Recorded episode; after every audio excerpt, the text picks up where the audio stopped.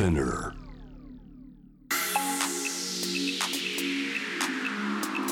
Amazon exclusive. Jam the world. Up close. Amazon Music をはじめ現在は期間限定でその他のポッドキャスト配信サービスでも聞ける「ジャム・ザ・ワールド・アップ・クロース」週替わりのナビゲーターが登場する水曜日今週は私ジャーナリストの福島香織が担当します。ハマスが突然イスラエルを襲撃しえ戦争状態になりました。非常にきな臭い戦争が突然起こるんだという時代に、えーなったと思います。目が離せません。ニュースから今を知り未来を見立てる情報プログラムモルディブの大統領選で親中派の政権が誕生しました。影響力を強める狙いは何なのか。後ほど海洋安全保障や情報通信の専門家でパラオ国家安全保障局アドバイザーも務めている早川理恵子博士にお話を伺います。ではその前に今日のニュースをチェックしましょう。Headline News. 2023年10月11日正午現在のニュースをお伝えしますイスラエルのガラント国防相は10日イスラム組織ハマスが侵入したイスラエル領内の支配を取り戻したと表明し今後イスラエル軍は総攻撃に向かうと宣言しました。一方ハマスはロケット弾攻撃を続けるなど応酬が激化していて双方の死者の合計は2000人以上に上っています。三菱 UFJ 銀行など11の金融機関で起きた送金障害でシステムを運営する全金ネット全国銀行資金決済ネットワークは今朝の時点で復旧のめどが立っていないと発表しました。日中に問題が解消するのは困難な情勢となっています。全金ネットは他行宛ての振り込みができない問題には代替手段で対応するとしています。東京証券取引所は今日二酸化炭素の排出量を取引するカーボンクレジット市場を開設しました。この市場では企業などが再生可能エネルギーの導入や植林活動で二酸化炭素の排出を削減した分に対し国が認証するクレジットを1トン単位で売買します。政府は今日花粉症に関する関係閣僚会議を開き早期に実施すべき対策をまとめた初期集中対応パッケージを策定しました。発生源となる杉人工林の伐採などを集中的に進める重点区域を設定し花粉の飛散抑制を目指します。岸田総理大臣は国民の安心安全の確保に向けこのパッケージに沿って対策を強力に進めると述べました。国連総会は10日人権理事会で来年から2026年の3年間を担当する理事国15カ国を決める選挙を実施し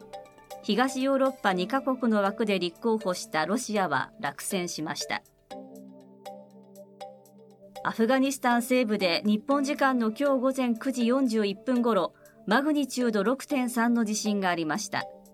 同じ地域では今月7日にもマグニチュード6.3の地震が2回ありました。東京株式市場午前の日経平均株価は昨日に比べて170円95銭高い。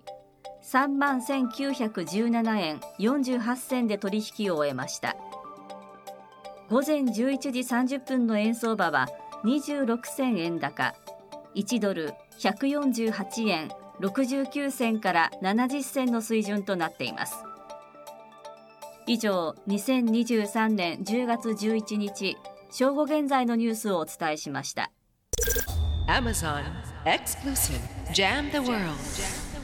Up close.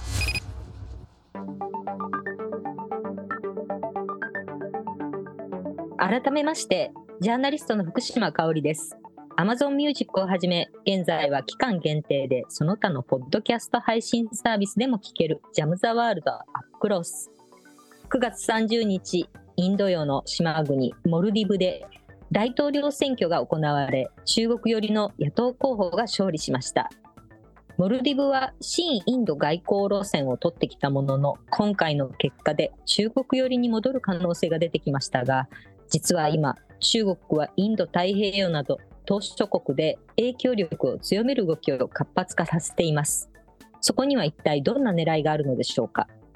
そこで今回は海洋安全保障や情報通信の専門家でパラオ国家安全保障局アドバイザーも務めている早川理恵子博士にお話を伺います。よろしくお願いいたします。今日はお招きいただいてありがとうございます。私は1991年から30年近くあの笹川太平洋島食金であの今ご紹介いただいたような、えー、海洋安全保障や情報通信の事業を担当してきましたあの早速なんですがモルディブと聞くと私たちは観光地の、えー、海の楽園のイメージが強いのですが実は国際精神にとって大きな意味を持つ場所になります。どんな特徴を持っている国なんでしょうか？えー、実はあのこのモルディブを含む、えー、インド洋の島々をですね、えー、中国がエネルギー安全保障上の輸送路の確保として非常にまあ90年代から狙っていたということをアメリカの防衛関係者がさまざまな分析をして報告書を書いています。その一つに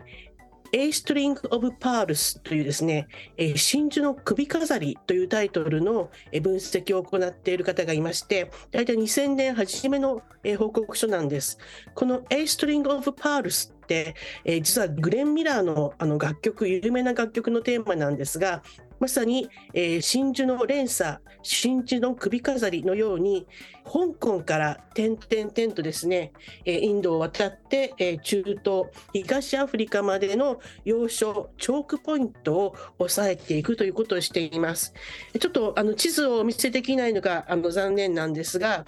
さまざまな報告書の中にある一つがですね、どのように真珠の首飾りが形成されているかというと、まず香港から、そして海南島、えー、西沙諸島ですか、そしてマラッカ海峡を渡って、えー、ミャンマーのココス諸島、そして、えー、タイ、えー、さらにスリランカ、今日お話になるモルジブ、で、えー、あとはパキスタンの、えー、グアダルというところですね。で、さらに中東の方に入って、南下して、えー、イエメン、えー、ケニアなどの島々を抑えていこうというのが中国の狙いです。なので、モルジブはまさにそのど真ん中に位置して非常に重要な場所だと思います。これまでのソリ大統領はインド寄りの政策を進めてきましたが実はその前の政権は中国寄りだったんですね。モルディブは中国とインドにとってどんな意味を持つところなんでしょうか？あの2020年のですね、えー、防衛研究所の伊豆山マリさんという方が非常に興味深い論文を書かれていまして、えー、モルジブとスリランカが、えー、インドにとってどのように重要なのかということを非常に、え細かく分析されています。え、両国とも小さなあの弱小国ですので、インドが防衛協力、え、開発支援、災害支援などをしてきました。しかし、えー、モルジブ、スリランカの国内のいろいろな問題があって、必ずしもインドと安定した関係を築いてこなかったというような様子が書かれています。まあ、インドも大国、中国も大国、その間で、えー、モルディブのような小国がどういう自国の安全政策を取るかということが、まあ、一つ大統領選の争点だったのではないかなと思うんですが、今回のモルディブの大統領選挙では、中国との関係強化を訴えた野党候補のムイズ氏が、まあ、国民のあの選択を得たということなんですが、えー、中国が覇権主義的な海洋進出を見せる中、なんでスリランカのあの例もあのあって、一帯一路でスリランカが非常に、えー、債務の罠などにはまっている大変な状況もあるのに、まあ、なんで有権者は親中派をの候補を選んだんでしょうか？どういう要因があったんでしょうか？そこにはやはり貧しさというのが根本的な問題としてあると思います。2014年の9月に習近平はインド、モルジブ、スリランカに訪ねているんですね。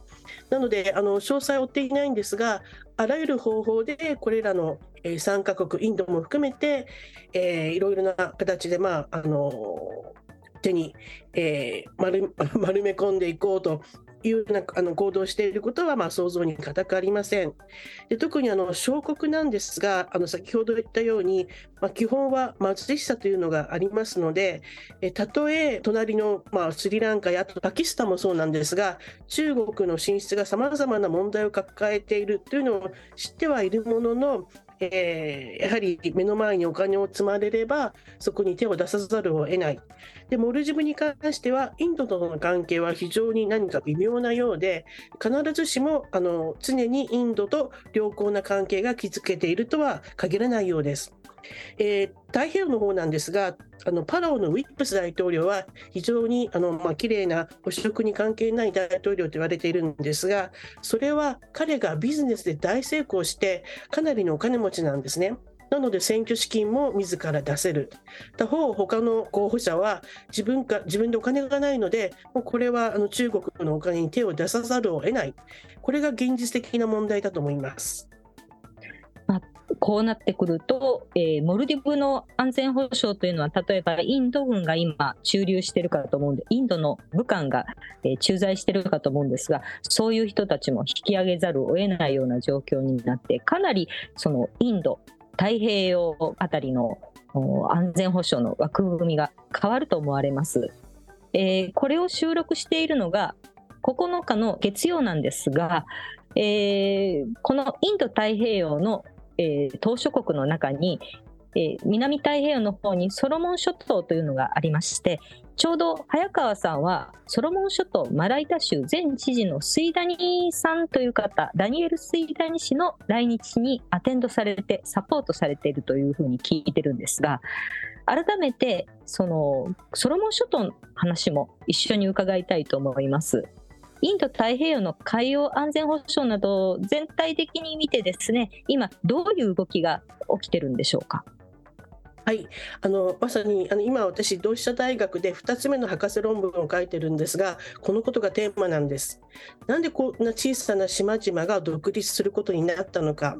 一つは1960年の植民地独立付与宣言という国連の決議があります。ここでどんな小さな島々も植民地から独立させろといった合意がされます。そこで、1962年にはサモアが独立し、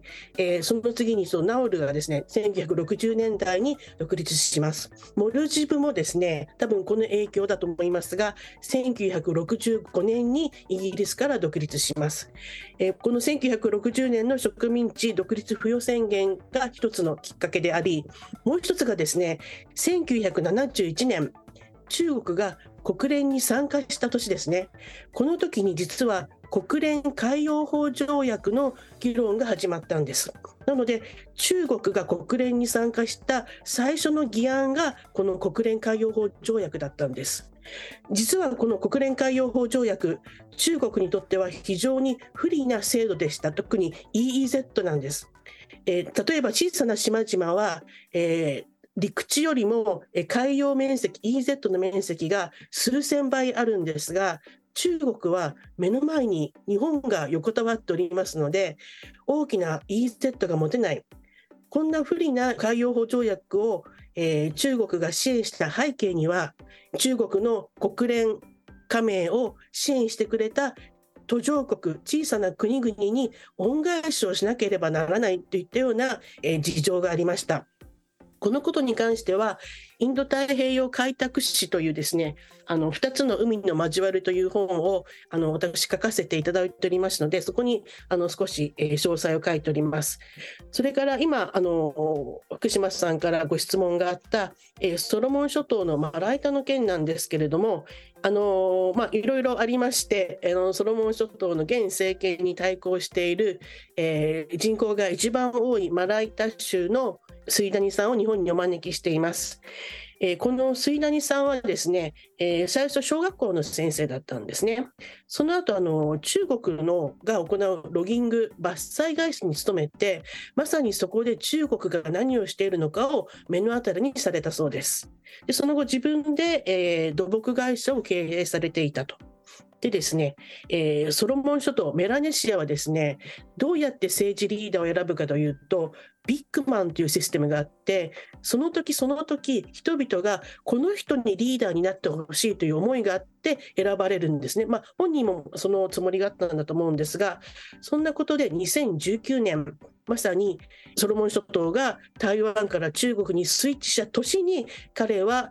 マライタ州、あの人口の一番大きいマライタ州の知事になりました。なので、最初から、えー、ソガバレ首相の新中国路線に反対してきたわけです。でもちろんマライタ州の人々も、えー、杉谷さんの立場をサポートしてきました。ところがですね、中央政府、ソガバレル首相からいろいろ工作を受けた、えー、マライタ州の議員がですね、3回不信任案を出しまして、最初の2回は地元の人々の平和なデモによって、えー、あの拒否されたんですけれども、3回目がですね、あの中央政府からの圧力、そして警察がわざわざ来て、え放水銃やえ武器を持って道をブロックして、住民に、えー、デモをさせないということを最初から行って、でその3回目の不信任案が通ってしまったんです。ありとあらゆる濡れ衣を着せて彼を逮捕しようという動きもあったのでで以前のソロモン警察だったらまどうにか逃げられるというかあの命の危険も感じなかったらしいんですが今は、えー、ソロモン諸島の警察はもう完璧に、えー、安全保障協定を中国と提携していますので中国の警察も公安もありとあらゆる、えー、あの人員とそれから武器が入ってますのでこれは命が危ないということで海外に出ました。はい、そういう方を、えー、早川さんは日本にお招きして、ソロモン諸島の問題を、まあ、多くの方に、え伝えようと、え今回の活動をされてると思うんですが、ソロモン諸島で中国はどんなことをしていたんですか？あのこれもですね今回、あの水谷さんの来日でいろいろ私も理解できたんですが、例えば一番大きい影響があるのはあのロギング伐採会社でで彼らが来ると、えー、もうすべて収奪して帰ってしまうと。もあの儲けしか頭にないと。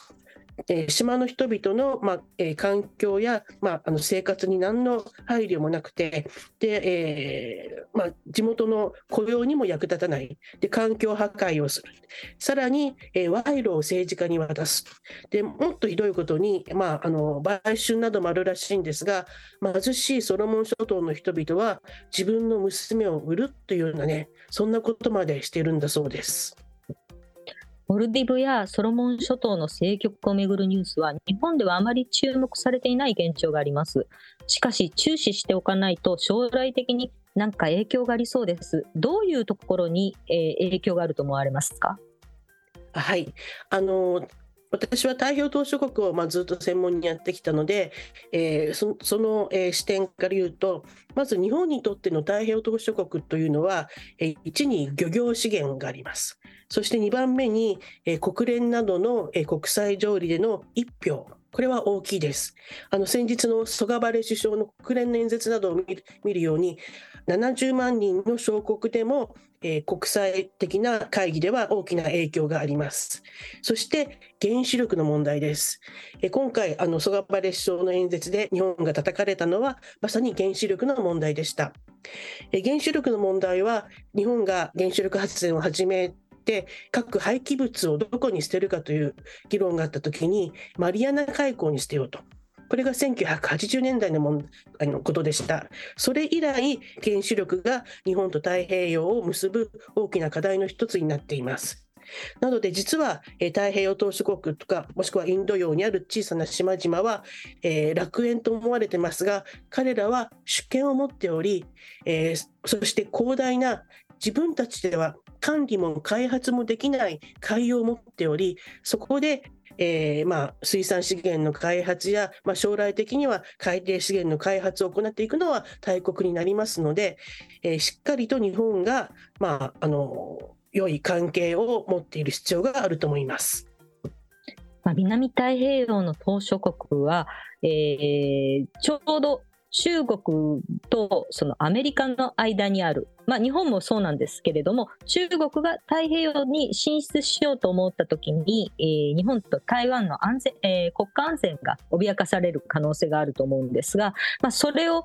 向こう側から挟み撃ちするような形になるんではないかなと思うんですがこれは太平洋におけるその影響力パワーゲームの観点から言うと、えーどういう問題があるんでしょうか？あの多分ですね、これはあの2008年に、えー当時、今はインド太平洋軍ですが、当時、太平洋司令軍のティモシー・キーティング司令官がアメリカの公聴会で、解放軍がですね、あのバーカ、何かその非公式な席で、あの太平洋をハワイから東と西にえ二分割しようよと話したと、そのことを公聴会で述べたことがあのきっかけだと思いますが、あの実際にはですね、中国はその太平洋二分なんていうもんではなくて、例えば2019年に台湾から中国に国交を変えたキリバスはですね、ねハワイよりも東に領土があるんですね。で、でさらに、えーと南極、そして、えー仏領ポリネシア、えー南米といったですね、あの太平洋半分以上どころではなくて、もうずっと東の方に彼らはもう活動をすでに展開しています。で、はい、そういった状況があります。はい。まさしく中国の野心を、えー左右するポイントがチョークポイントが、えーこういった小さな島諸国だということですね。え島諸国のその国内政治などの影響はどうでしょうか？大国である中国に対峙するのが難しい状況であると思いますが日本などの先進国は具体的にどういう対応を取るべきでしょうか？やはりあの大きかったのが安倍政権の、えー自由で開かれたインド太平洋構想だと思います。えーあの私はこれに関与することができて大変あの幸せなあのあの、えーあの幸福幸幸運だったんですがあのたまたま2017年の、え2つの議連当初議連と海洋議連これは古谷啓二議員が会長されているんですがで呼ばれまして太平洋島しょ国の状況を伝えました。でその時に江藤誠一議員からこのセキュリティダイヤモンドは、えー太平洋とどう関係があるかということを聞かれました。でまさにこのセキュリティダイヤモンドが抱える広大な海洋には、えー主権国家小さな島々があり主権を持っておりえすなわち彼らの判断で海洋のえ管理え権益が決まるんです。でで実際には彼らは開発も管理もできていないというということを伝えたところ2018年からこのインド太平洋構想に太平洋島しょ国そしてインド洋の小さな島々が入りました現在の岸田政権はこの安倍政権の FOIP 自由で開かれたインド太平洋構想をしっかり踏襲していると思います。え広島での会議あまりあの注目を浴びなかったんですがオーストラリアで開催される予定のクアド4カ国の会議ではですねえ太平洋島しょ国がしっかりとえー議論されていました。これはあの30年間あのアジア太平洋という枠組みで太平洋島しょ国を見てきた私にとっては非常にあのまあ新しいえー感激する内容でした。アジア太平洋というといつもアジアだけで太平洋の島々はほとんど無視されてきたんですね。それがまあある意味中国のおかげなのかもしれませんがあのえー先進国があの真剣に太平洋の島々を議論しているという状況は非常に歓迎するものかと思います。であの実はのインド太平洋研究会というのを主催しておりますが、その中で、えー来年2024年の、えー何月かわからないんですが、第、10回太平洋島サミットが行われます。でそこに対して、提言を出しています。やはり日米の日米同盟が基本だと思いますので、日本とアメリカが協力して、このインド太平洋の小さな島々を守っていく、管理していく、一緒に開発をしていくといった姿勢が重要かと思います。早川さん、ありがとうございました。えー、非常に、えー、小さな、えー、島々の国あ小さな国々が、えー、実は日本の安全保障にとっても世界の、えー、平和安全保障にとっても非常に重要だということがよくわかりました。ありがとうございました。こちらこそありがとうございます。ジャム・ザ・ワールドアップクロース今回は中国が島しょ国で影響力を強める狙いについて海洋安全保障や情報通信の専門家でパラオ国家安全保障局アドバイザーも務めている早川理恵子博士にお話を伺いました。南太平洋島諸国インド太平洋島諸国こういった小さな国々が実は世界の安全保障を左右する重要な、えところだということが早川さんのお話で非常によく分かりました。あまり日本人に馴染みの薄い、えー、ニュースとしてのは馴染みの薄い地域ですけれどもこれを機にいろいろと興味を持っていただきたいかなと思います、えー、ちょうどソロモン諸島の、えー、重要な、えー、客人が訪日中マライタの元あ元知事の、えー、ダニエル・スイダニさんたちが日本に訪問中ということなので、えー、どこか、えー、お見かけすることがあったら、えー、ぜひ、えー、声をかけてあげてください。えー、この番組は毎週月曜日から金曜日の毎日午後3時に当日のニュースとともに配信しています。木曜日の担当はジャーナリストの堀潤さんです。こちらもぜひお聞きください。お相手は福島香織でした。